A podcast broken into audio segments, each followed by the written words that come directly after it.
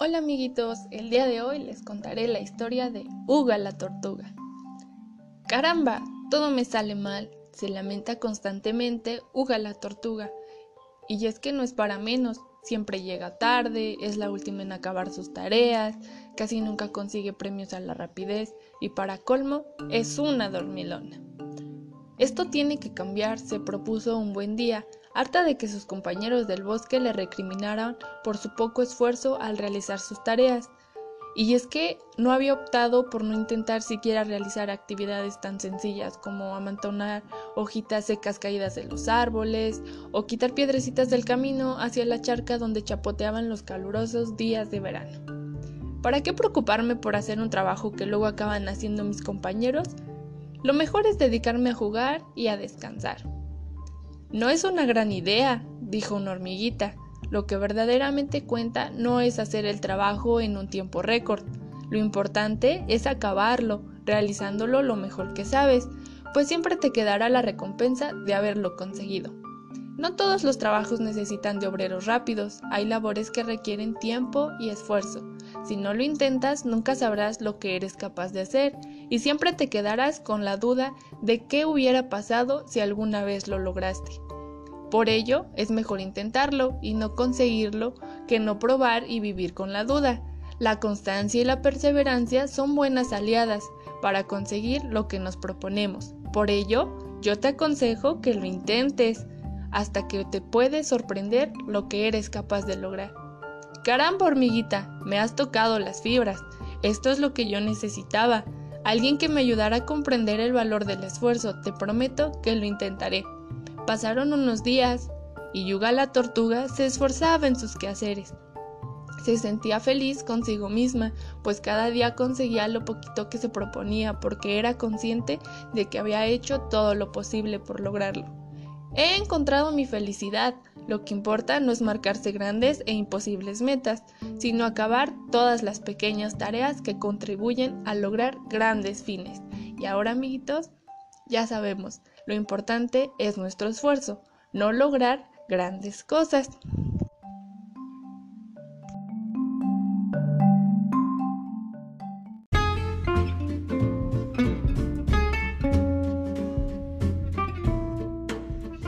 Hola, hola amiguitos, este es el cuento del elefante Bernardo.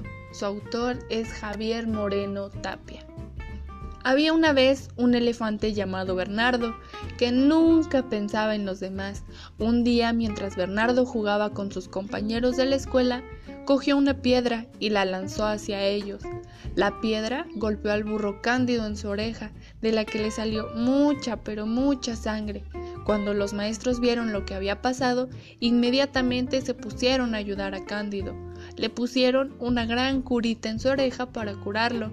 Mientras Cándido lloraba y lloraba desconsoladamente, Bernardo se burlaba escondiéndose de las maestras.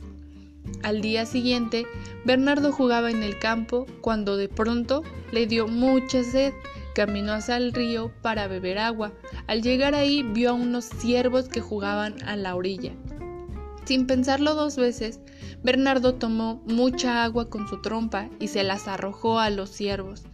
Gilberto, el ciervo más chiquito, perdió el equilibrio y acabó cayéndose al agua sin saber nadar. Afortunadamente, Felipe, un ciervo más grande y que era un buen nadador, se lanzó al río de inmediato y lo ayudó a salir de ahí.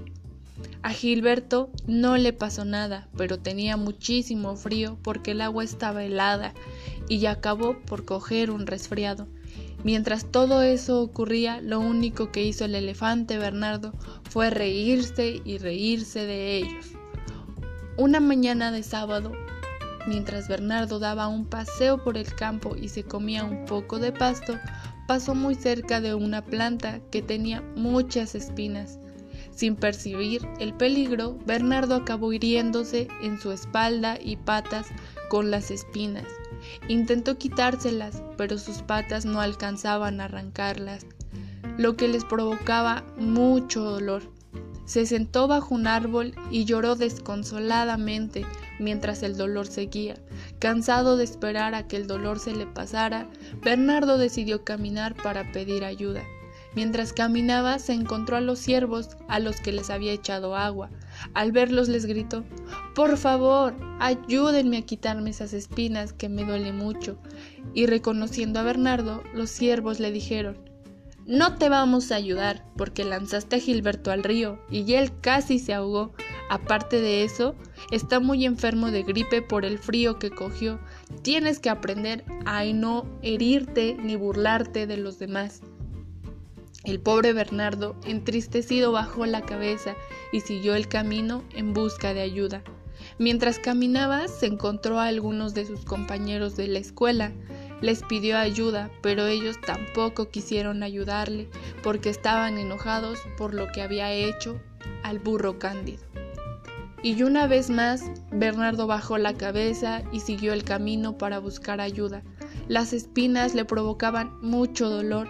Mientras todo eso sucedía, había un gran mono que trepaba por los árboles.